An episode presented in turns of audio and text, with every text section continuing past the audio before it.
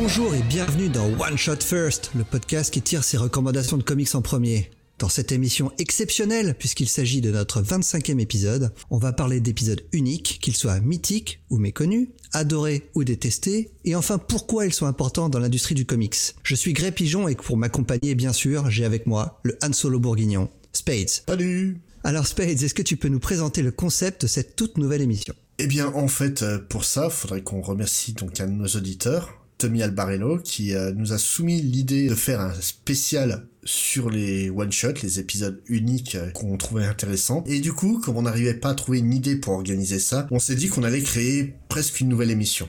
Une émission où chacun de nous à tour de rôle on présenterait un one shot qui nous plaît. Évidemment, vu que nous, les règles, on n'aime pas trop les suivre, on s'est dit très vite, bon, les one shots c'est sympa, mais on va aussi intégrer des épisodes euh, au milieu d'un arc ou au milieu d'un run, mais à chaque fois en traitant juste un seul épisode. Voilà. Donc pour l'instant, on sait pas si ça a vocation à devenir une euh, émission régulière, ce qu'on fait aujourd'hui. On va tester déjà ce premier épisode et par la suite, euh, si les auditeurs ont envie de nous rejoindre pour participer, qu'ils n'hésitent pas à nous contacter. Ah ouais, c'est bah, carrément le but au départ euh, qu'on s'était dit. On va essayer de trouver des gens pour qu'ils nous présentent leur titre favori. Donc là, on commence avec nous et après, ce serait sympa d'avoir des invités en effet. Alors, je vais juste préciser, la simple règle qu'on s'est fixée, c'est que chacun d'entre nous, on va choisir un titre Marvel, un titre DC et un titre indépendant. Et en sachant que dans indépendant, on met tout ce qui est pas Marvel et tout ce qui est pas DC, hein, ça inclut euh, Vertigo et Icon. Alors on va commencer tout de suite avec Marvel, tout de suite après ça. Avant qu'on commence, quelqu'un veut peut-être sortir? Alors, on commence avec toi Spades, tu as choisi Iron Man Annual numéro 8. Tout à fait, qui date de 1986, qui est écrit par Bob Arras et dessiné par Paul Neary. Et c'est un numéro que j'aime vraiment beaucoup. Et que je... Comment expliquer? En fait, cet épisode, euh, je l'ai lu euh, lors de mon adolescence, dans la célèbre revue française Spidey, donc euh, le numéro 101 et 102 de juin et juillet 88. Parce que oui, ils l'ont coupé en deux Ils l'ont épisodes. coupé en deux. hein. Oh là là. Mais c'est un, c'est un numéro double déjà, donc... Ah, il euh, fait 40 pages. ouais. Voilà, donc c'est presque logique. En fait, c'est un épisode qui m'a profondément marqué. Ah bah quand je l'ai lu, su- suite à ta recommandation, je me suis dit, ça m'étonne pas qu'il aime ça. Te connaissant, Ouais. un épisode qui parle de ce, que, de ce dont parle cet épisode-là, c'est pour Spades. En gros, pour expliquer l'histoire, c'est euh, donc un jeune mutant dont les pouvoirs vont se révéler, qui va se faire récupérer par une euh, organisation gouvernementale qui veut exploiter ses pouvoirs, et donc Iron Man, euh, qui va découvrir cette histoire, va se retrouver confronté à X-Factor, donc les anciens X-Men qui ont décidé de créer leur propre groupe, pour essayer de libérer cet enfant, et tout tourne mal, parce que cet enfant a une, on va dire une sorte de Jiminy Cricket, qui est la personnification de ses pouvoirs, et qui est pas du tout un très gentil Jiminy Cricket. C'est un épisode que je trouve très fort dans cette thématique. C'est en fait le mutant qu'on présente ici est un mutant ultra puissant. C'est ce qu'on appelle les alphas dans les X-Men. Et euh, là, c'est la première fois que je voyais un alpha sous forme d'enfant. Hmm. Et de voir en fait un enfant être capable d'une destruction massive, de voir comment se déroule l'histoire et la conclusion, ça m'avait fait un choc à l'époque. Et c'est un numéro qui est jamais vraiment sorti de ma tête et que j'ai perdu de vue au- avec le temps quoi forcément euh, j'étais persuadé que c'était un numéro de X Factor euh, et je Ouais, c'est ce que j'allais dire, c'est presque pas un numéro d'Iron Man, parce Mm. que euh, Iron Man a presque un rôle secondaire dans l'épisode, c'est vraiment X-Factor qui est mis en avant dans cet annual. Voilà. Et euh, c'est donc grâce au forum Reddit que j'ai retrouvé la trace de cet épisode parce qu'au bout d'un moment, bah tu poses la question, écoutez, je me rappelle de ça. Est-ce que ça existe réellement ou est-ce que je suis devenu fou quoi? Mais toi, qu'est-ce que t'en as pensé exactement de cet épisode? Ah, J'ai trouvé cet épisode très touchant, très dur, hein, sans en révéler euh, la, la conclusion, euh, en disant que c'est un épisode qui reste avec toi une fois que tu l'as fini. Hein. Ouais. Tu, euh, moi, j'y j'y ai pensé pendant longtemps après, la- après avoir euh, fermé ma tablette. Et en même temps, comme je disais, il y a un petit côté, euh, mais, mais pourquoi c'est un, c'est un annual Iron Man? J'ai j'ai pas compris, euh, je sais pas où, ça, si- où cet épisode se situe dans l'histoire d'Iron Man. Euh, J'ai j'ai pas vraiment compris euh, si, si c'était vraiment un, un vrai one-shot ou si c'était une espèce de, de continuité de ce qui se passait dans la série régulière de l'époque. Bah en fait, c'est une continuité mais de ce qui se passait dans Fantastic Four. Tout est logique, donc y a- En fait, le, le gamin qui a donc euh, la source des problèmes de cet épisode est un gamin qui avait déjà posé problème dans la série Fantastic Four. Donc ouais, euh, c'est men- c'est mentionné d'ailleurs dans la série. Voilà, et euh, où euh, en fait, il est capable de contrôler la réalité, de recréer donc une nouvelle réalité, et notamment, euh, donc il a créé des Fantastic Four maléfiques que les mm. vrais Fantastic Four avaient été obligés de contrer. Et c'est euh, en fait, euh, notamment Reed, Richards apparaît dans l'épisode et dit une chose très vraie à, à, Iron Man qui veut quand même arrêter donc un, un potentiel danger. Il lui dit ouais, mais mon gamin, il a les mêmes pouvoirs que celui-là. Et le premier qui essaie de me l'enlever, je le défonce. Ben oui. Et en, fait, c'est vraiment un épisode qui est basé sur le, pas beaucoup sur la paternité, mais aussi sur euh, le regard qu'on peut avoir sur l'enfance. Il est pas du tout manichéen cet épisode dans le sens où euh, euh, il n'y a, a, pas vraiment de gentil ou de méchant puisque on a envie de défendre cet enfant, mais en même temps, il est tellement, tellement puissant, tellement dangereux que on comprend l'organisation gouvernementale qu'il garde caché. Ouais. Mais voilà, et le titre, euh, tout simplement When the Innocence Dies, donc quand l'innocence meurt, c'est vraiment le résumé parfait de cet épisode. Alors on, va juste préciser que c'est un vrai one-shot, hein, c'est euh, l'épisode est autocontenu, il y a un vrai début, une vraie fin, et euh, pas besoin de lire autre chose pour vraiment l'apprécier. Et donc toi, tu as choisi un numéro d'un autre très grand héros de la firme Marvel. Ouais, j'ai choisi Amazing Spider-Man numéro 509, sorti Je en quitte cette émission tout de suite. alors, ah, bah, pourtant, c'est un des auteurs favoris. Alors, il est sorti en août 2004 et donc il est écrit par Joe Michael Straczynski et dessiné par Mac Deodato Jr il est très bien dessiné, faut le reconnaître. Il est très beau, surtout que l'épisode d'avant était dessiné par John Romita Jr. Donc le... tu n'aimes pas. C'était assez. Alors, quand tu quand on lit les épisodes à la suite, euh, oh, un bon épisode enfin. non, alors je préviens tout de suite, exceptionnellement pour cette review, c'est je crois que c'est la, seule review pour laquelle on va vraiment spoiler euh, sur tous les épisodes qu'on va traiter. On est obligé. Euh, Là, on est vraiment obligé. Alors, c'est assez drôle que j'ai choisi de ce, traiter ce titre-là, et c'est surtout drôle que ce soit le premier qu'on traite parce que c'est pas du tout un coup de cœur. Mais c'est presque une provocation en ton endroit, Spades. un, je sais que t'aimes pas trop Spider-Man. Ouais, c'est, je suis pas fan, ouais. Et deux, surtout, je sais que tu es très friand de Joe Michael Straczynski, et là, on va parler d'un, c'est pas ce vraiment ce qu'il a fait de mieux. En plus, encore un autre contre-argument pour moi, c'est que c'est pas un one-shot, mais c'est le premier épisode d'un arc qui est situé au milieu du run de Straczynski sur Spider-Man. Donc en fait, tu t'es torché avec le concept complet de l'émission. Complètement, désolé Tommy. Alors l'histoire, euh, ça commence de la meilleure des manières, avec une scène où on a Mary Jane, qui obtient des conseils sur le métier d'acteur parce qu'il semble être Robert De Niro. En tout cas, Deodato s'est évidemment inspiré de De Niro pour le professeur de théâtre. Elle auditionne pour une pièce et elle obtient le rôle. Donc tout se passe bien, en plus c'est assez rare chez Spider-Man, tout se passe bien, tout le monde est content. De retour à la maison, on a Mary Jane, Peter et Tante Meg sont en train de manger et May reçoit une lettre. Donc elle va la chercher, elle l'ouvre et elle se, met à, pleurer et la donne à Peter en lui disant il faut que tu, faut que tu regardes ça. Pensant que c'est une menace, il prend l'enveloppe et il voit que l'enveloppe est euh, signée par Gwen Stacy. Gwen Stacy, pour ceux qui savent pas, c'était un, des premiers amours de Peter qui est morte de, dans l'univers de Spider-Man depuis euh, à cette époque-là, depuis des années. Hein. Alors il est, il est bouleversé par la lettre qui est incomplète. Et il se rend sur la tombe de Gwen et il est attaqué par deux personnes masquées dont on ne connaîtra pas l'identité à la fin de cet épisode, mais seulement euh, dans les épisodes suivants. Alors, pourquoi cet épisode, vas-tu me demander? Oui, pourquoi oui Je veux une explication, je l'exige. Alors, comme je l'ai dit dans l'introduction, hein, l'idée c'était vraiment de choisir les épisodes qu'on a aimés ou détestés. Là, on est vraiment dans la deuxième catégorie. Est-ce que tu es familier avec le concept de jumping the shark? Oui, c'est donc basé. En fait, le terme euh, est tiré de la série télé Happy Days, d'un épisode où euh, Fonzie décide de sauter par-dessus un bac qui contient des requins. C'est ça. Et c'est le moment où en fait euh, les séries ou les comics ou les films pètent un plomb total et font n'importe quoi. Bah, alors, c'est exactement le sentiment que j'ai eu en lisant cet épisode. Monsieur Straczynski, il a sauté le requin. Il a fait n'importe quoi. Il a plus ah d'idées, il sait plus quoi faire. Donc on va faire le truc le plus énorme qui lui vient en tête. C'était, euh, bah c'est de ça. Alors, je préviens encore une fois, on va spoiler très largement.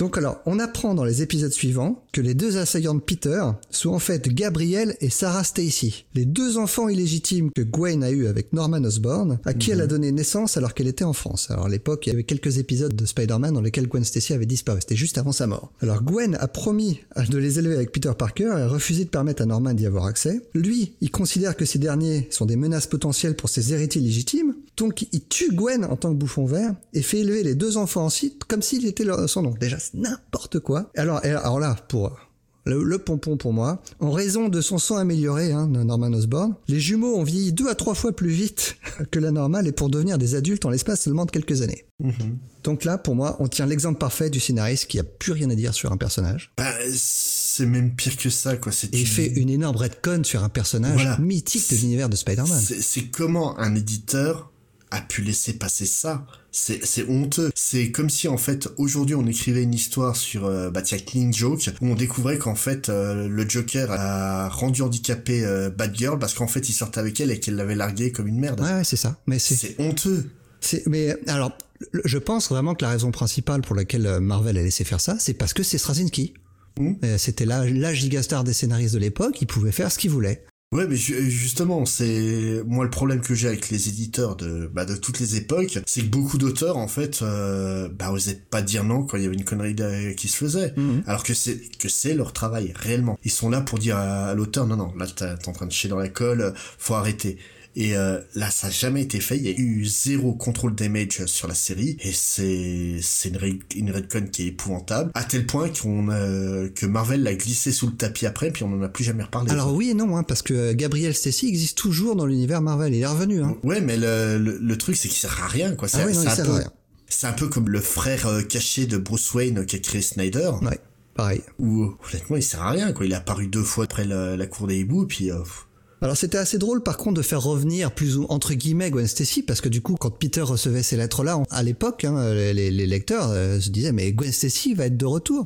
Et c'était assez drôle de la part de Straczynski de faire ça parce que c'était devenu un petit peu le serpent de mer de l'industrie du comics parce qu'en gros tous les personnages qui meurent dans les comics reviennent un jour ou l'autre et il y en avait que deux qui n'étaient jamais revenus c'était l'oncle Ben et Gwen Stacy. Et donc c'était assez drôle que Straczynski joue avec ça mais après bah, ce qu'il en a fait c'était vraiment une catastrophe. Non, et puis l'autre point que je trouve assez perturbant dans, dans ce- cette histoire, c'est son envie, en fait, de salir une icône. Mais exactement. Ouais. Parce que, donc, Gwen Stacy, on peut aimer ce personnage, mais faut reconnaître un truc, c'est que c'est euh, typiquement le concept de Marisou, quoi. Mhm. C'est la gentille petite américaine euh, blonde, pure et innocente. Et là, honnêtement, la meuf, elle voit donc le père d'un de ses meilleurs amis et donc accessoirement l'ennemi de son petit copain triste. Donc elle décide de coucher avec lui pour lui remonter le moral. Ah ouais, non, mais- c'est complètement con, sérieux, quoi. Ah mais moi vraiment, alors ça déjà, ça, ça m'avait exaspéré, mais le, le pompon, c'était les enfants qui vieillissent deux, deux à trois fois plus vite parce qu'ils ont du super sérum dans le sang. N'importe bah oui, normal. Bon, je veux bien qu'on a, je veux bien tout accepter dans le comics, mais bon, euh, faites, un effort quoi, Joe. Alors c'est sorti en France dans la série euh, Marvel France deuxième série numéro 63. Alors dès l'année Ouais. 2004-2005. Ouais, bah en fait, c'était le, le Ça kiosque sort- régulier. ouais, c'est ça, quoi. ouais. Ça sortait quelques mois après, le, après les États-Unis. Et ensuite, c'est sorti en ICO, le numéro 3, en 2015. Allez, on en a fini avec Marvel. On va enchaîner avec DC tout de suite après ça. C'est pour ça que Superman bosse seul. Eh bien, c'est donc toi qui vas garder la parole pour nous présenter enfin une bonne série, histoire de changer un peu, quoi. Alors là, ouais, on va tout simplement parler de mon épisode favori de tous les temps. C'est l'épisode numéro 5 d'Animal Man, euh, qui s'appelle The Coyote Gospel, qui est sorti en décembre 88 et qui est écrit par Grant Morrison avec Chaz Truog, excusez-moi pour la prononciation, au dessin et bien évidemment Brian Bolland pour la couverture. Alors, je vais résumer l'épisode, mais vraiment le tout tout début, pour, pour rien spoiler aux, quelques vénères qui ont jamais lu cet épisode. Alors, l'histoire de cet épisode. Un camionneur roule sur une autoroute dans le désert et écrase un grand coyote anthropomorphe. Il ne s'arrête pas. Le coyote en question, qui s'appelle Crafty, qui pourtant est bien, et bien été écrasé, se relève et ses blessures se referment toutes seules. Dans les mois qui vont suivre, la vie du camionneur va devenir un vrai enfer, à tel point que tous ses amis et sa famille meurent à la- chacun à la suite dans des accidents louches. Le camionneur va blâmer sa malchance sur le diable qu'il a rencontré sur la route et va retourner le chercher. Alors là, c'est vraiment le tout tout début de l'épisode. Mais le, le truc marrant avec cet épisode, c'est que quand on a parlé de faire euh, donc un spécial sur les one-shots, c'est le premier titre qu'on a dégainé tous les deux. Ah bah oui. Là, là, pour moi, c'était impossible de ne pas traiter ce truc-là. c'est un vrai classique des one-shots euh, fabuleux. Alors, ça peut être lu comme une, une simple, toute petite histoire triste, indépendante complètement du reste de la série. Et en plus, le personnage principal de la série, Animal Man, donc euh, Buddy Baker, il apparaît que très brièvement dans l'histoire. Et puis il sert à rien dans l'histoire. C'est ce que j'allais dire, en fait, ça pourrait très bien être un épisode de n'importe quelle autre série. Ça pourrait être un épisode de la revue Eerie ou Creepy et ça passe pareil. Hein. Ah. Je pense d'ailleurs, à mon avis, qu'il avait cette idée en tête depuis longtemps et qu'il a profité de travailler sur Animal Man pour la sortir, mais... euh, Alors, c'est vrai ce qu'on dit, mais ça, ça l'est pas vraiment, parce qu'il va utiliser cet épisode, cet épisode est vraiment charnière dans, dans son run sur Animal Man. Parce que dans, la- dans ce numéro, pour la première fois, euh, on va avoir des questions sur la nature de la fiction et la relation entre le créateur et sa création qui vont commencer à intervenir. Et ça, c'est quelque chose qui va revenir beaucoup dans la série Animal Man. En plus, euh, on va carrément voir le dessinateur intervenir dans l'épisode. On va voir le, pinceau et la main du, dessinateur. On va assister à Crafty, donc le, le, héros de cet épisode, qui va se transformer de partenage de cartoon un coyote anthropomorphe qui va découvrir la violence et la douleur du monde de Buddy et de notre monde par la même occasion. Alors le, le pour moi, hein, je sais pas ce que toi t'en penses, le vrai, le véritable tour de force de cet épisode, c'est pas tant que Grant Morrison fasse intervenir le créateur, euh, parce que ça on l'a déjà vu. on en a discuté un petit peu euh, avant l'émission, mais pour moi la toute première personne qui a fait ça, c'est dans un épisode de Daffy Duck qui est sorti en 53, qui s'appelait Duck Amuck, dans lequel on voyait carrément le dessinateur intervenir dans le dessin animé Daffy Duck. Oui, et puis nous, Européens, on connaissait très bien l'alinéa aussi, qui était un peu le même rapport. C'est ça tout à fait. Alors, en plus, alors, il y a vraiment plein plein de niveaux de lecture dans cet épisode. C'est un hommage direct à l'épisode 32 de la série Swamp Thing, écrite par son pote Alan Moore. Son pote à l'époque. à l'époque, bien sûr. Dans lequel on avait des versions anthropomorphes des personnages du strip Pogo de Walt Kelly, qui a, qui se retrouvait dans le, dans le marais du Swamp Thing et qui trouvait la mort d'ailleurs. Donc cet épisode d'Animal Man est vraiment un rappel direct à, cet épisode de Swamp Thing. Parce que Crafty, hein, comme je l'ai dit, c'est un, un, personnage innocent hein, qui vient du monde des cartoons et qui se retrouve euh, dans le monde très très très cruel de d'Animal Man et qui, qui, souffre, qui passe son temps à souffrir. Il est là pour souffrir. En fait, c'est comme si euh, Will Coyote, le personnage de cartoon, débarquait dans notre monde. c'est exactement ce qu'a voulu faire Morrison. Et pour moi, le vrai tour de force de cet épisode, c'est pas le fait de faire intervenir le créateur. Ça, c'est génial en soi, hein, c'est vraiment très bien fait. Mais c'est de nous faire intervenir nous, le lecteur dans l'épisode, mm. parce que euh, Crafty, lui, il n'a pas conscience que nous on est là, en train de le... Il n'y a pas de brisage de quatrième mur comme euh, comme on peut en avoir l'habitude, mais par contre, il y a une vraie conscience du lecteur de ce qu'il est en train de lire et de ce que Crafty est en train de subir pour notre plaisir à nous en tant que lecteur. Et c'est là que, Grant Morrison vraiment a réussi à faire passer son message anti-violence animale, qui est délivré vraiment avec une subtilité incroyable à mes yeux. Et c'est un thème qu'il va réutiliser dans tout le run Animal Man, et pas seulement, il va aussi le ressortir dans d'autres séries comme dans 8-3 par exemple. Mais justement, tu parlais d'un épisode charnière dans son run sur Animal Man, mais c'est un épisode tellement charnière qu'en fait, c'est un épisode qui, qui aurait pas dû exister. Parce qu'à la base, son run devait se contenter de 4 épisodes. Eh oui. Et donc le cinquième, en fait, il prend vraiment une direction... Euh, il, change complètement de sens, ouais. Dès, les, dès les premières cases, en fait, il a parlé donc de la croyance et de la religion. Donc, on a notamment donc le camionneur dont tu parlais qui ramasse une, une autostoppeuse qui euh, dit qu'elle va à Los Angeles parce qu'elle a lu dans le tarot qu'elle allait devenir une grande star. Euh, lui a une croix que son petit ami lui a offert comme porte-bonheur. On est obligé de parler de la couverture. Ouais. La couverture, euh, on a Animal Man qui est représenté, c'est pas le coyote, mais un Animal Man qui est représenté en, en comment, on dit en français, en roadkill, un animal qui est tué sur la route, mm. mais qui est représenté dans la position du Christ. Oui, avec donc euh, les bandes blanches de l'intersection qui forment une croix euh, derrière euh, Buddy. Voilà. C'est une vraie réflexion sur la croyance et la religion et sur l'impact que peut avoir donc un créateur sur son œuvre. Et c'est tout ça qui va donc émailler le run de Morrison sur Animal Man par la suite. Et, et ce numéro-là est vraiment emblématique de ce que de ce que le run va être parce que toute la souffrance que Crafty le Coyote subit, c'est ce que va subir Buddy Baker après dans tout le reste du run. Et justement, quand tu parlais du témoignage vis-à-vis du lecteur, faut pas oublier que donc la révélation de ce qu'est Crafty, il n'y a que nous qui l'avons. Oui. Buddy, quand il la découvre, il fait. Il, ne la comprend pas. Ouais, il ne la comprend pas. C'est, vraiment un épisode très très fort, malheureusement jamais publié en France. C'est Urban, toi Le run d'Animal Man, c'est euh, un, un, bonheur à lire. Ça fait partie des plus grands runs de l'histoire des comics pour moi. Et je, ne comprends pas qu'il ait jamais été euh, traduit encore. Et ouais, non, c'est incompréhensible. En fait, à l'époque où c'est sorti, donc euh, en, en, VO, c'était une époque où on n'avait plus vraiment de VF DC. Hmm. Donc euh, Artima, Reddit, donc ça doit... C'est 88, je 88, crois. fin 88. Euh, Artima, Reddit, qui était vraiment le groupe publicateur de DC en France, arrêté, donc juste avant. Donc forcément, c'était gênant, quoi. Et euh, après, ça a été surtout des mini-séries qui ont été euh, prises directement en format album par des éditeurs comme Zenda, mm. Comics USA et compagnie. Donc euh, ils sont plus partis sur du Dark Knight Returns que sur du Animal Man. Ouais. Mais après, Urban a vraiment vocation à sortir cette série. Hein, en plus, c'est un grand auteur et eux qui ont une politique d'auteur, ils finiront bien par la sortir. On enchaîne avec un autre excellent épisode, avec le Flash numéro 54. Et oui, donc un épisode qui se nomme Nobody Dies, qui est donc écrit par euh, William Messner Loebs et dessiné par euh, Greg Larocque. Oh là là, j'ai été en, j'ai été en sueur pendant tout l'épisode, j'avais pas fait gaffe au titre de l'épisode. Si j'avais su. Pourtant, il est marqué sur la première page. Hein. Bah oui, mais j'ai j'ai voulu le lire trop vite. Donc en fait, euh, cet épisode se situe bah, quasiment au milieu du run de William Messner Loeb, qui a donc pris la relève sur Flash après donc les événements de Crisis on Infinite Earth. Donc Crisis on Infinite Earth, euh, je rappelle que Flash meurt, donc euh, Barry Allen euh, meurt et donc euh, son ancien disciple prend la, la relève. Le problème, c'est que donc Wally West, qui devient donc le nouveau Flash, s'il utilise ses pouvoirs de Flash, il meurt. C'est problématique, hein, Un petit peu. Et euh, donc, il va, au fur et à mesure du run de, c'est Mike Baron, je crois, juste avant Messner Loeb, Ouais, ouais, c'est ça. et de, et de. Loeb, en fait, il va découvrir l'existence d'une euh, puissance qui s'appelle la Speed Force, qui va lui permettre, en fait, de dépasser les capacités de son prédécesseur et mentor. Et donc, cet épisode qui se situe en plein milieu du run de Mr. Loeb, c'est un épisode que je trouve absolument parfait. Parce que dans cet épisode, il replace totalement le concept de son Flash. Son Flash est quelqu'un de lumineux à une époque où tous les personnages euh, sont très sombres. Mhm. Il refuse la violence excessive, contrairement à tous ses, ses collègues. Donc euh, c'est sorti euh, 94, si je me souviens bien, euh, cet épisode.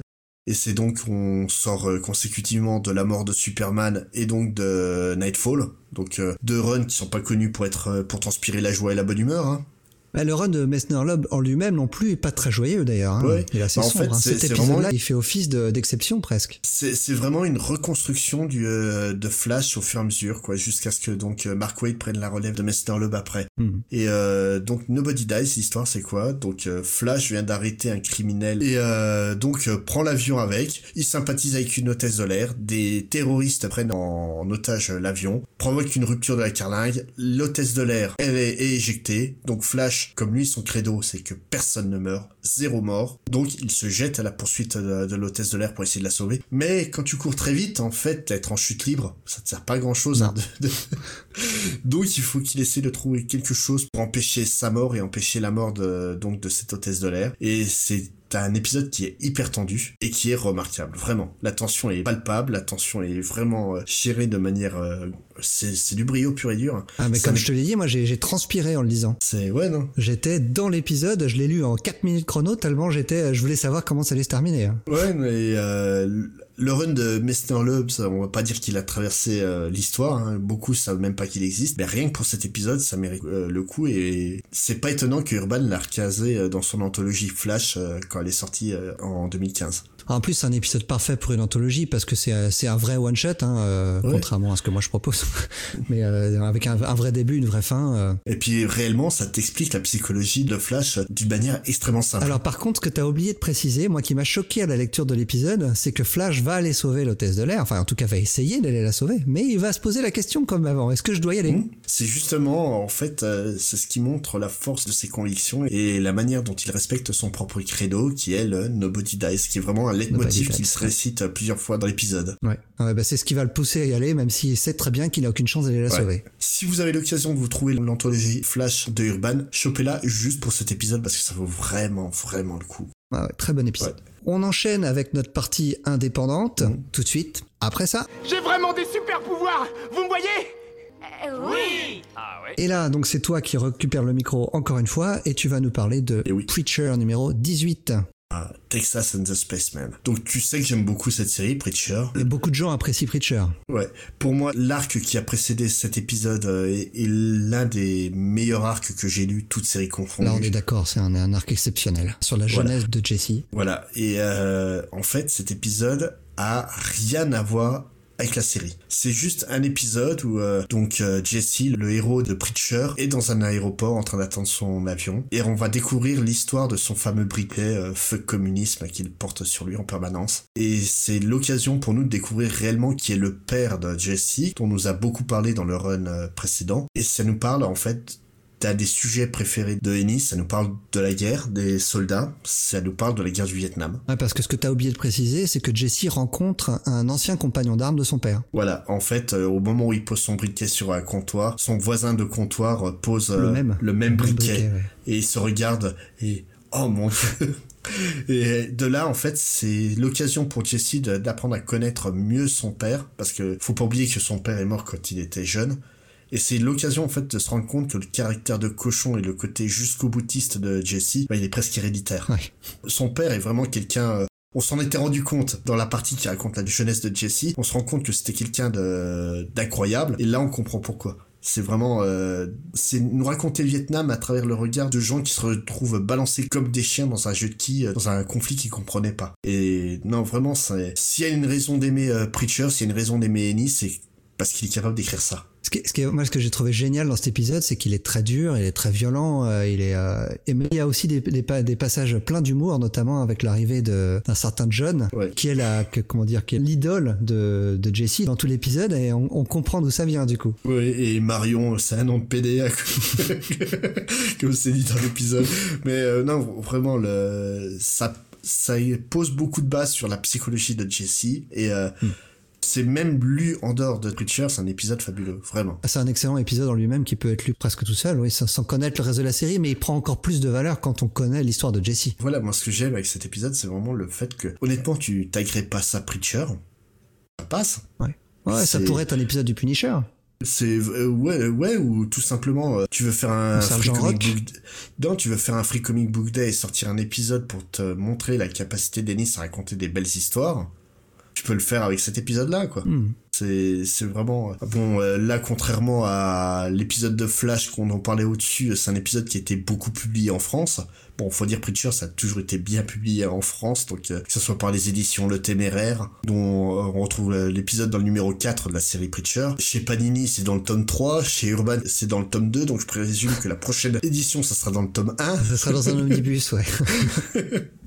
mais non, non, voilà, c'est vraiment un épisode fabuleux. Si vous connaissez pas Preacher, chopez le tome 2 de, de Urban et lisez juste cet épisode. Si vous aimez la manière d'écrire de, de Ennis dans cet épisode, lisez la série. Mais de toute manière, l'arc sur la jeunesse de Jesse et le Texas, vous ne pouvez que aimer cette série. Et là, on va passer à toi pour notre dernier épisode. euh, Ah oui, on va finir en beauté avec un, ex- un épisode exceptionnel. Je t'en voulais pour Spider-Man, mais là encore plus. Ah là, j'ai fait fort. Ah ouais. Là, je, même moi, je m'en veux. Parce qu'on va parler de Spawn, numéro 16. Euh, L'épisode s'appelle Réflexion, partie 1. Donc, encore une fois, je triche parce que c'est le début d'un arc, mais bon, on s'en fiche. Et c'est sorti en décembre 1993. Alors, pourquoi j'ai choisi Spawn numéro 16 Parce que, à la base, je voulais parler de Todd McFarlane. Mhm. Et j'ai bien fait parce qu'il n'est ni scénariste ni dessinateur. Normal. Non, en fait, le scénario de cet épisode est signé Grant Morrison et euh, les dessins, c'est pour ça que j'ai choisi cet épisode, sont signés Greg Capullo. C'est la toute première fois que Greg Capullo dessinait Spawn, qui va dessiner pendant presque 70 numéros. Alors l'histoire, on va passer très vite dessus parce qu'on s'en fiche un peu.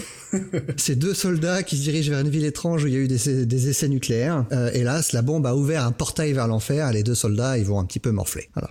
C'est euh, vra- vraiment résumé un petit peu le début de l'épisode. Alors c'est un, un épisode qu'on va qualifier de pas exceptionnel. Je pense que tu es d'accord avec moi. Non, mais mauvais, faut être honnête. Alors, mais par contre, moi, je, je le trouve intéressant parce qu'il reflète vraiment bien ce qui, selon moi, fait euh, l'essence de Spawn. Mhm, on est d'accord. Pour ceux qui savent pas, Spawn, hein, c'est l'histoire d'Al Simmons, un marine de très haut niveau qui a été assassiné. Une fois arrivé en enfer, parce que bon, c'est un marine de très haut niveau, donc il a commis quelques exactions, euh, il va conclure un pacte avec le diable, euh, pas avec le diable, pardon, avec un démon qui s'appelle Malebolga, qui, en échange de son âme, euh, va lui promettre de- le fait de pouvoir revoir sa femme pendant Vanda pendant quelques minutes une dernière fois. Mais une fois revenu sur Terre, en fait, Al Simmons il s'est bien fait avoir parce que cinq ans ont passé et en plus il a été transformé en une créature de l'enfer, le Spawn. Elle spawn. Alors on a toujours hein, euh, tendance à dire que Spawn c'est la création de Todd McFarlane et qu'il laisse personne vraiment y toucher. Euh, c'est un peu vrai si tu t'en tiens au scénario quand même, parce qu'il y a eu beaucoup de scénaristes qui ont défilé sur Spawn hein, dès le début de la série. euh, Il y a eu des scénaristes invités et non des moindres. hein. Là, j'ai cité Grant Morrison sur cet épisode-là, mais il y a eu Neil Gaiman, il y a eu Alan Moore, on peut citer Eric Larsen. Il y a eu de très très grands noms sur la série Spawn, mais en fait, c'est un petit peu euh, pour ça que tu m'en as voulu avec cet épisode-là, à mon avis. C'est que, à mon avis, je pense que euh, Todd McFarlane euh, ne laissait pas vraiment de liberté à ses auteurs invités, et en gros, lui leur proposait un pitch, parce que tous les épisodes de Spawn se ressemblent un petit peu, et les auteurs invités, ils écrivaient une histoire un petit peu autour de l'univers que McFarlane leur, leur dressait. Mais non, en fait, si je t'en veux, c'est juste parce que Spawn, c'est mauvais. Faut être honnête. Ça a toujours été mauvais. Ça avait une grande popularité dans les années 90 que je ne m'explique pas, quoi. Bah, moi, moi, je me l'explique pour une raison. Moi, j'a- j'adorais Spawn à Oui, l'époque quand ça sortait. Comme tout le monde. hein. Moi, je trouvais, Et- et- je trouvais ça mauvais, mais fascinant déjà à l'époque. Mais la vraie force pour moi de Spawn, c'est le dessin. Ouais. Tout simplement parce que non seulement il avait, il avait des auteurs invités de très grand nombre qui ont rendu des travaux médiocres, mais par contre il a eu aussi des dessinateurs invités de très très haut niveau, euh, pas seulement invités, d'ailleurs réguliers, Greg Capullo qu'on va citer, va rester très longtemps sur le titre. C'est devenu énorme. Et, et c'est assez étonnant d'ailleurs parce que McFarlane c'est un excellent dessinateur, c'est un dessinateur star à l'époque. Et il a dessiné Spawn pendant assez peu, assez peu de temps. Hein. Il est resté un peu plus d'un an seulement en tant que dessinateur principal. Après, faut pas oublier que les, que les années 90, entre la création d'images, la création de. Todd Todd McFarlane Productions, de, de son atelier de statue, Mark, il, Fa- était, Mark Farlane Toys, ouais. ouais, il était extrêmement pris, donc euh, pas étonnant qu'il ait pris un dessinateur autre que lui-même. Après, voilà, il a pas pris un, non plus un tâcheron euh, avec Greg Capullo, faut être honnête. Bah, Capullo, il était, c'était pas un inconnu, mais pas loin quand même, Mhm. parce qu'il a, il avait pas fait grand chose à part quelques épisodes d'X-Force chez Marvel. Alors du coup, Mark Farlane, je pense que ça a dû lui faire plaisir de déceler un talent chez Marvel, et de leur piquer, vu qu'il était parti Ouais. quelque temps, euh, peu de temps avant, euh, en mauvais termes de, de, de Marvel. Mais, euh, mais, enfin, c'est ce qui a, c'est ce qui a lancé la carrière de Capullo, hein, Oui. qui est resté des années sur le titre. Non, non, mais Spawn, ouais, je, je m'explique. En fait, même toutes les séries du début des de, de Image, je m'explique pas le succès que ça a pu avoir à l'époque. Ouais, ouais. Euh, que ça soit Stormwatch, que ça soit euh, Spawn, que ça soit euh, Savage Dragon. Quand tu relis ça avec le recul, c'était quand même très mauvais. euh, c'est- Ah, c'est, c'est atroce, hein. Mais ça, ça, toutes ces séries-là ont cartonné. Ouais. Euh, le- faut, faut se rappeler que le numéro 1 de Spawn, quand il est sorti, s'est vendu à 1,5 million d'exemplaires. Ouais. C'est, c'est tout simplement hallucinant. Euh, pour moi, enfin, Spawn, c'est pour ça que je l'ai choisi. Hein. C'est pas parce que c'est un bon titre, mais parce que c'est les années 90, c'est mon adolescence. Et euh, ça marque vraiment cette époque-là. On pourrait comparer Spawn chez Image à ce que Walking Dead est euh, pour maintenant. hein. Ah ouais, non, c'est... C'était vraiment le titre étalon du... Le titre indépendant étalon. hein. C'est, ouais, c'était, c'était le flagship de, de Image à l'époque, tout à fait. Alors pour revenir juste hein, très brièvement à cet épisode particulier, l'épisode numéro 16, donc signé Grant Morrison, hein, le très grand Grant Morrison, euh, c'est le fait que cet épisode il l'a dédié à Max Gaines, Mm. Oui. le fondateur de All American Publications, à qui on doit notamment, donc euh, là c'est vraiment raccord, Flash, euh, dont tu as parlé tout à l'heure, mais on lui doit aussi Green Lantern ou Wonder Woman Voilà. hein, quand même. Et justement, en voyant ça, je me suis dit, oh, il va faire quelque chose de bien. Donc, je, co- Non, non. je comprends pas ce qu'il avait contre Max Gaines. Sérieusement, il lui en voulait personnellement, là, pour écrire ça. Ah, c'est pas un bon épisode. Non, du tout. Euh, bon bah voilà, c'est c'en est fini cette émission. Mhm. Euh, ah non non, on va on va terminer par contre avec Spawn en expliquant que si jamais vous avez envie de lire Spawn, il a été sorti plusieurs fois cet épisode euh, par Semic, par Betty, par Delcourt. Euh, bon, ça vaut peut-être pas la peine. Il y, a, y a mieux à lire. voilà. Gardez vos sous pour Animal Man si Urban le sort. C'est ça. Euh, on va rappeler que ce serait vraiment sympa euh, que si vous voulez participer à notre émission en nous donnant votre titre favori, euh, ce serait euh, avec plaisir qu'on vous accueillera dans l'émission. Oui, il vous suffit juste d'avoir une connexion internet et un micro à peu près potable et nous on vous accueille sans problème. Alors, vous avez remarqué aussi que dans l'émission, il y a eu quelques jingles tirés de films célèbres euh, mettant en valeur des super-héros, euh, et pas seulement. Euh, alors, on, on- on a décidé que pour Noël, pour les auditeurs qui écouteront cet épisode dans la première semaine de diffusion, si jamais vous êtes capable de nous trouver les trois euh, jingles de, de quel film ils sont tirés, vous allez pouvoir repartir Voilà. avec un Le joli cadeau de Le Noël. premier qui nous laisse la liste des trois films que- dont on a repiqué les extraits part avec un colis euh, de notre part. Tu l'as dit beaucoup mieux que moi. Et pour ça, il vous suffira de nous laisser un message dans le billet de l'épisode, ou sur Facebook, ou sur Twitter. Tout simplement. Le premier qui nous envoie les trois reçoit son petit cadeau de notre part. Euh, on va se quitter en musique, comme d'habitude, avec une chanson qui est digne euh, du dernier titre qu'on a traité, hein, digne de Spawn, donc euh, signé Marilyn Manson, grand chanteur des années 90 s'il en est, avec un titre qui reflète un petit peu à la fois un de mes choix et un de tes choix, donc Mechanical Animals, Mechanical pour Iron Man et Animals bien sûr pour la série Animal Man de, de Grant Morrison. Et on vous dit à bientôt, on espère que cette émission vous a plu. Puis oui, n'hésitez pas à nous donner votre retour sur l'émission euh, pour savoir si ça vaut le coup qu'on la recommence. Allez, ciao Salut, salut.